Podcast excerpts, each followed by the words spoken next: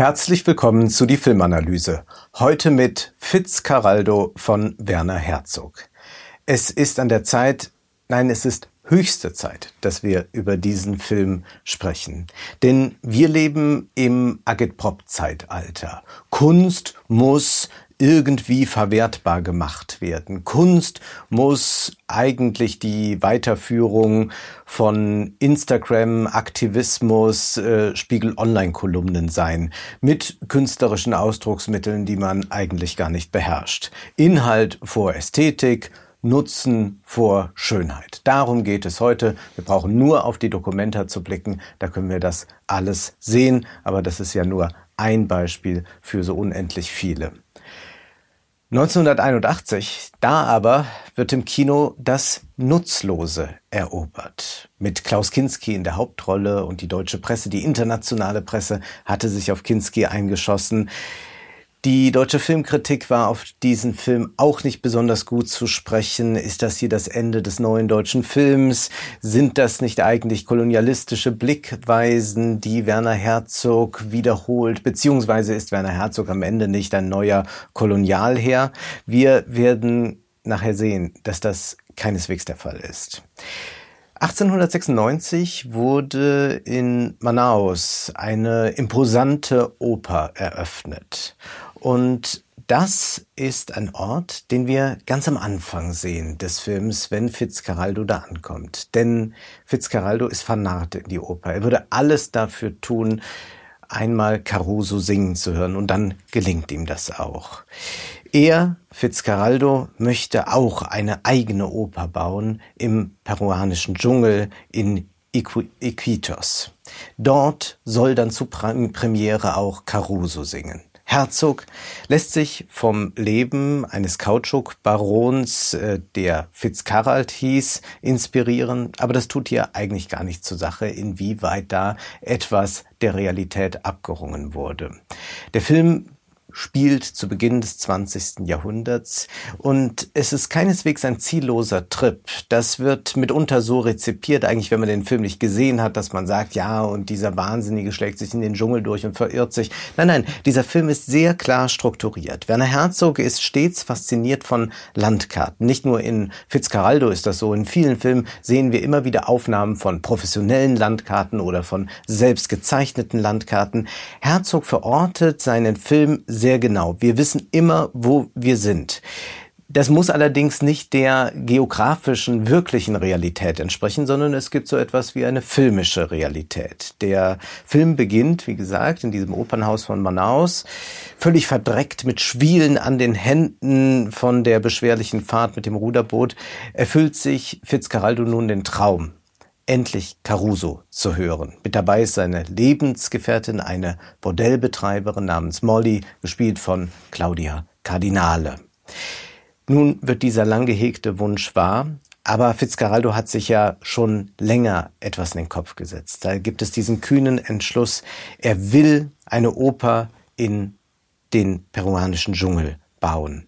Wie aber soll dieses Projekt finanziert werden? Wieder zurück in Iquitos überlegt er, könnte man Eis verkaufen. Eine Eisfabrik wäre vielleicht interessant, aber da ist die Nachfrage zu wenig da. Es gibt dann noch so eine freie Parzelle für die Kautschukgewinnung. Und Kautschuk ist eigentlich das, womit man reich werden kann. Ein Kautschukbaron müsste man sein. Dann könnte man sich diese Oper leisten. Aber diese Parzelle ist schwer erreichbar, da sind Stromschnellen, äh, diese könnte man umgehen, das ist aber sehr langwierig, es sei denn, es gelingt, ein Dampfschiff über einen Berg zu ziehen. An einer Stelle, nämlich, so die Filmgeografie muss man hinzufügen, sind die Flüsse Pachitea und Ucayali nur wenige hundert Meter voneinander entfernt. Aber man muss das Schiff über diesen Berg bekommen.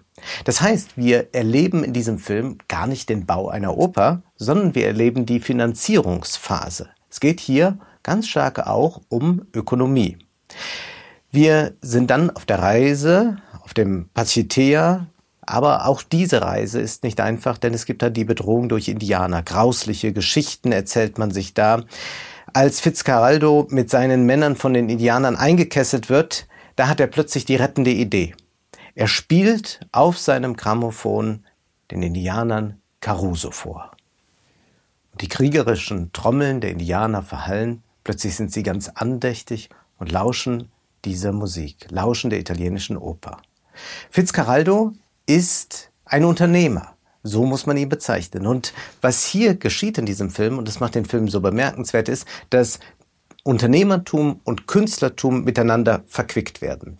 Wenn wir an den Begriff Impresario denken, also den Leiter der Oper im 18. Jahrhundert, dann ist dieser Begriff aus dem italienischen Jahr einer, der auch Unternehmer meint. Gegen alle Widerstände müssen Unternehmer oft kämpfen und Künstler sowieso.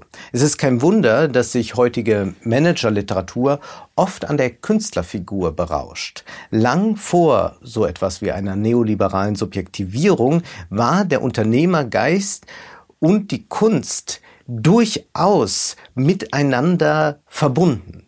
Aber wir sollten jetzt nicht so weit gehen, dass wir sagen, der Unternehmer ist eigentlich ein Künstler und der Künstler ist eigentlich ein Unternehmer, denn es gibt da dieses Spannungsverhältnis von dem, was Kunst ist und was der Markt will und was der Künstler verrichten muss, ohne den Marktinteressen zu folgen. Das ist ein sehr heikles Verhältnis. Aber es gibt natürlich nicht etwas, was ganz jenseits des Marktes stattfindet. Aber dieses Spannungsverhältnis, das ist etwas, womit sich natürlich auch ein Filmemacher auseinandersetzen muss. Denn nicht nur Opern sind sehr teuer, natürlich auch Film Filmproduktionen. Und Werner Herzog, er erzählt es sehr gern, hat sich die erste Kamera gestohlen bei der Filmhochschule, um seinen Film machen zu können. Und dann bald hat er eine eigene Produktionsfirma gegründet, um seine eigenen Projekte durchzusetzen. Aber er war natürlich auch immer wieder auf der Suche nach Geldgebern und das war dann irgendwann bei Fitzcarraldo recht schwierig, weil viele schon nicht mehr daran glaubten, dass er dieses Projekt tatsächlich abschließen kann, dass also kein Profit erwirtschaftet werden kann. Und wirtschaftlich durchgerechnet ist ja auch das, was Fitzcarraldo davor hat, nicht besonders vernünftig. Er ist ja bereit, sich für die Oper zu ruinieren. Das Scheitern solcher Projekte kann natürlich selbst wieder zum Kunstwerk erhoben werden. Das ist das große Thema dann von Christoph Schlingensief. Die Oper selbst ist ja schon ein Statement gegen die Effizienzlogik des Kapitalismus. Singen dauert länger als sprechen. Das ist auch schon der Umweg, den man macht oder das Schiff, das man über den Berg kriegen muss. Dann haben wir es bei der Oper mit etwas zu tun, was sehr, sehr teuer ist. Und dann ist jede, Auf, jede Aufführung eine Herkulesaufgabe. Und dann verschwindet sie wieder. Sie wird ja meist nicht aufgezeichnet. Es ist also auch etwas sehr Flüchtiges. Heute regiert in der Kunst, im Kunstmarkt, in der Kunst- und Kulturpolitik der Nutzen. Kein Werk auf der Documenta, kaum ein Theaterabend, keine Performance, kein Film ohne die Erklärung, der Künstler hat dies getan, um. Das Werk ist da, um das Klima zu retten, mehr Toleranz zu bringen, um irgendetwas hervorzubringen. Es geht also nie einfach nur darum, dass die Kunst einfach mal Kunst sein darf, da sein darf. Die Kunst wird nur noch Mittel zum Zweck. Wer dann etwas anderes sagt, wer das anders sieht, wer doch noch so etwas wie eine Autonomie der Kunst einfordert, der wird verlacht wie Fitzcarraldo. Und fraglich ist ja auch das Fortschrittsnarrativ, dass man meint, die Gesellschaft kommt voran. Ja, es gibt technischen Fortschritt. Aber die Kunstfeindlichkeit in der Gesellschaft, die hat keineswegs abgenommen. Sie kommt nur im anderen Gewand daher. Und dann heißt das Dokumenta. Aber im Prinzip ist die Kunstfeindlichkeit äh, nicht anders als die des 19. Jahrhunderts. Jetzt könnte man sagen, Opern irgendwo hinzubringen, auch noch in den Dschungel, ist das nicht wahnsinnig elitär?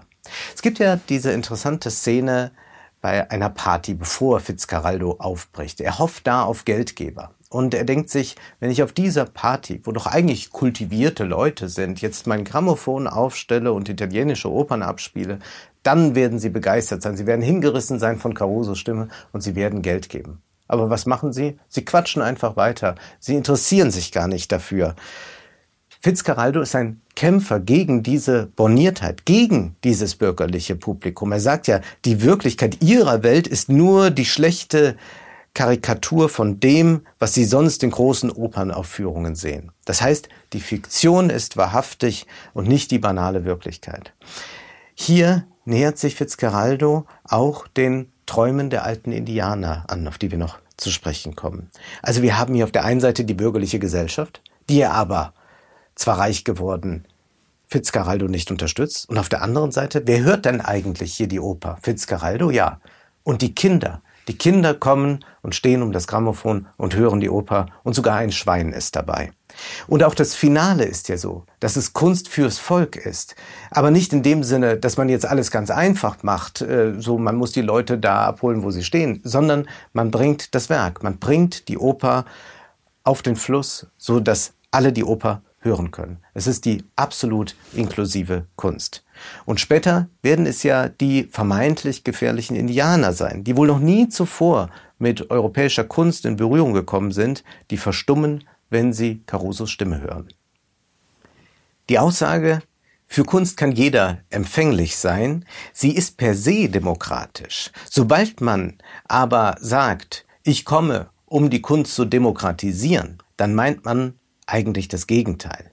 Denn diese Leute, die das behaupten, die verhalten sich in Wahrheit autoritär, paternalistisch. Sie sagen, ja, wir können den einfachen Leuten gar nicht so viel zumuten. Eine Oper hm, ist vielleicht zu schwierig. Machen wir doch kleine Häppchen daraus, werfen wir ihnen bloß ein paar Brosamen hin und dann sollen sie sich damit zufrieden geben. Das ist die Kultur der Unterforderung, die wir überall erleben können, äh, ob im Fernsehen oder im Theater. Äh, überall im äh, ganzen Kunstbetrieb können wir ständig diese Kultur der Unterforderung erleben, die eigentlich eine paternalistische Geste ist, aber so getan getan wird, als würde man hier äh, die Kunst demokratisieren und allen zugänglich machen. Nein, die universelle Sprache der Kunst wird heute zunehmend negiert. Wie kann das sein, kann man sich fragen. Der Kunstmarkt ist doch globaler geworden. In Museen und Galerien erleben wir mehr nicht westliche Kunst denn je. Aber hier geht es häufig gar nicht um Kunst, sondern nur um Kultur im Sinne von Identitäten und Befindlichkeiten. Bason Brock hat darauf hingewiesen in seinem Werk Der Baba als Kulturheld. Da schreibt er Folgendes über Identität und Kunst und Kultur. In der Kunst ist die Aufrechterhaltung kultureller Identität nicht haltbar. Denn Kunst stellt ja gerade eine Form der Überwindung von regionalen, religiösen, ethnischen, rassischen oder Sprachgemeinschaften zugeordneten kultischen Handlungen dar. Kunst war von vornherein eine universale Sprache. Und genau so müssen wir diese Szene interpretieren, die wir sehen, die ganz imposant ist, wenn Kinski die Kirche abschließt, den Kirchturm hinaufklettert und dann gegen die Glocke schlägt und sagt, diese Kirche bleibt geschlossen, bis diese Stadt eine Oper hat. Was will er eigentlich damit sagen? Er sagt, so, jetzt lassen wir mal diese kulturelle Identität, die religiöse Identität hinter uns.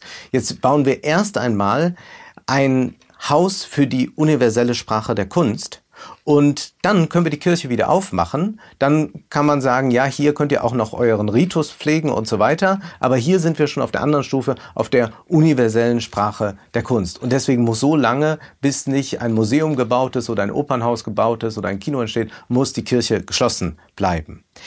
Zugleich geht es in diesem Werk um die Autorität durch Autorschaft. Das ist sehr wichtig für Bason Brock auch, dass das der Schritt in die Moderne ist. Das heißt, wir hören nicht mehr auf irgendeine Autorität, die Kirche, den König, sondern wir hören jetzt auf die Einzelnen, die durch eine Autorschaft, durch ihren Bericht zum Beispiel, zu einer Autorität werden. Und das ist diese Anekdote, die Kinski ziemlich am Ende des Films erzählt von dem ersten äh, Weißen, der die Niagara-Fälle gesehen hat. Der kam zurück, hat davon berichtet und er wird nach einem Beweis gefragt und dann sagt er, ich berichte es euch, ich habe es gesehen.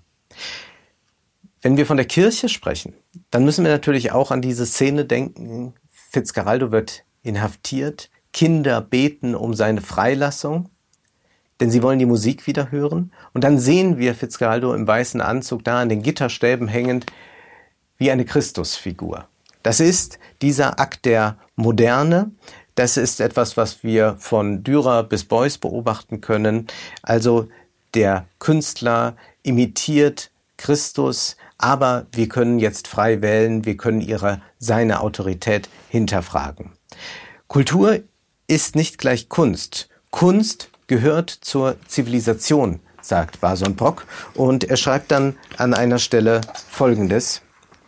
In keiner einzelnen Kultur waren je die Leistungen aller Kulturen so präsent wie in unserer Zivilisation. Nein, die angebliche Bedrohung der Kulturen durch die universale Zivilisation ist eine Kampfparole und nicht eine Feststellung von Fakten. Deswegen können und müssen wir darauf bestehen, dass gerade als Künstler, Wissenschaftler, Politiker und Unternehmer die Zivilisation, zumindest aber grundlegende zivilisatorische Standards gegen die Kulturautonomisten zu stärken.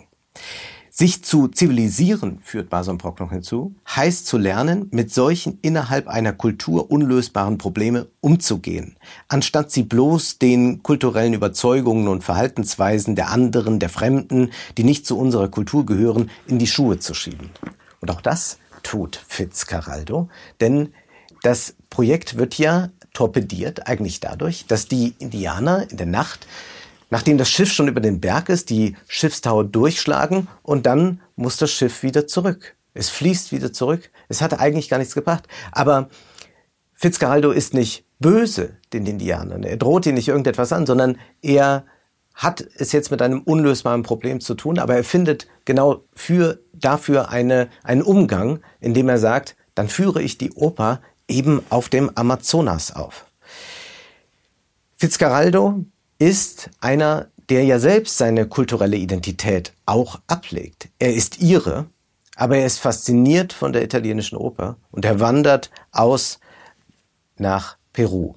Besessen ist er von der Kunst, nicht von irgendeiner kulturellen Identität. Er ist so besessen von der Kunst, dass er selbst die Frauen vergisst. Und es ist immerhin Claudia Cardinale.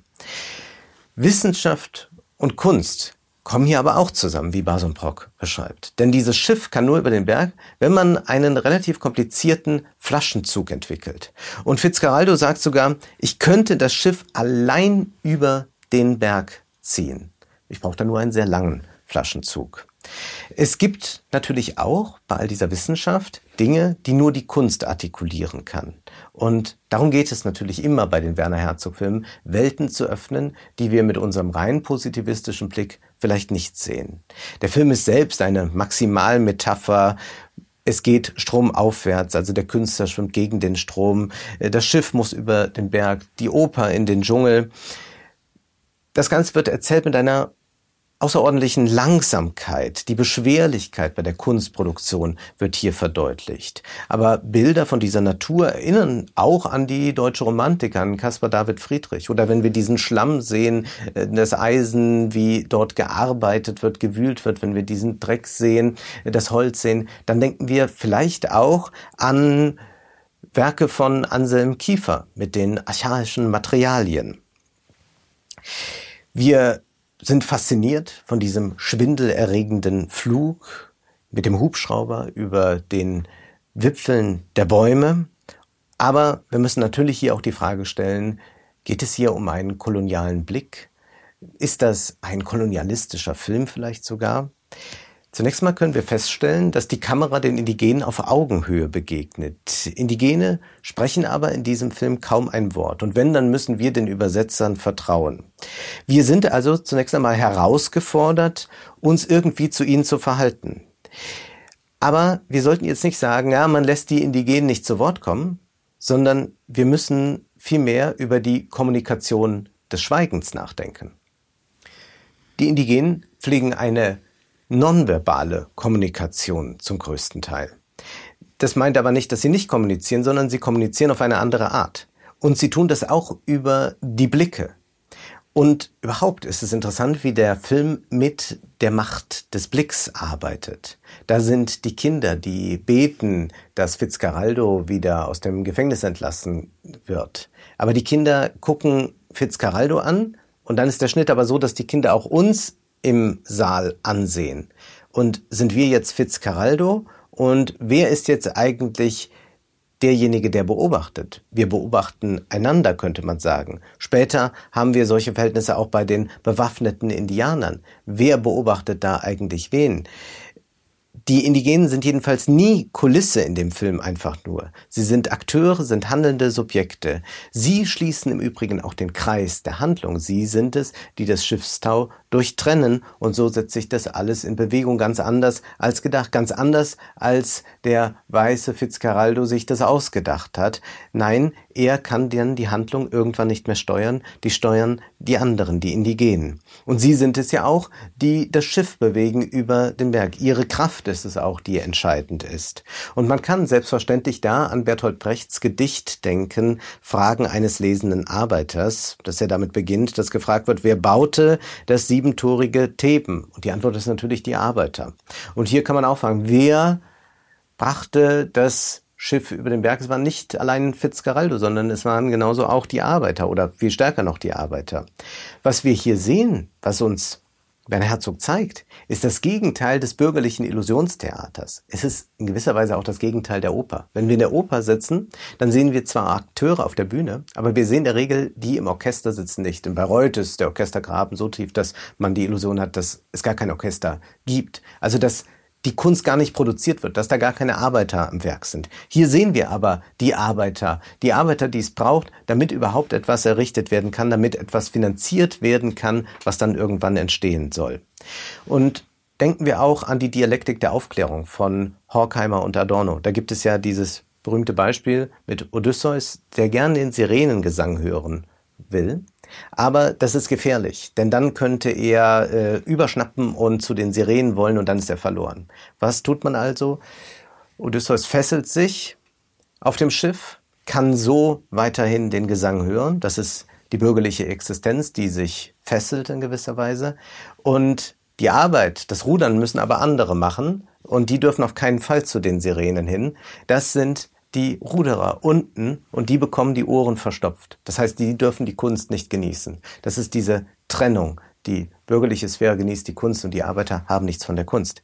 Hier ist es aber anders. Die Indigenen dürfen die Kunst hören und weil sie die Kunst hören, sind sie überhaupt bereit, dieses Schiff über den Berg zu ziehen. Warum tun sie das alles? Sie schuften wie Pferde, sagt Fitzcarraldo. Nun, es ist ein Dienst an der Kunst. Es muss getan werden, genauso wie er das ja auch sieht. Es muss getan werden. Und man fragt sich dann irgendwann, wer ist hier eigentlich wessen Erfüllungsgehilfe? Die Indianer für Fitzcarraldo, Fitzcarraldo für die Indianer, man kann es nicht mehr beantworten. Sie dienen jedenfalls alle der Kunst. Und schön ist, dass dieser Missionar sagt, dass die alten Indianer nicht davon zu überzeugen sind, dass diese normale Wirklichkeit nicht die wirkliche Wirklichkeit ist, sondern die Realität der Träume, das ist die eigentliche Realität. Und das ist natürlich auch ein wunderbares Bild für die Realität der Kunst, der auch Fitzcarraldo anhängt. Es ist auch schön, wenn die Kunstwerke miteinander in einen Dialog treten, wenn sie kommunizieren. Francis Ford Coppola hat in Apocalypse Now Bilder aus Agiere der Zorn Gottes von Werner Herzog übernommen und jetzt revanchiert sich Werner Herzog, indem in Fitzcarraldo äh, Bilder zu sehen sind wie aus Apocalypse Now. Und natürlich könnte man diese Geschichten zusammenlesen.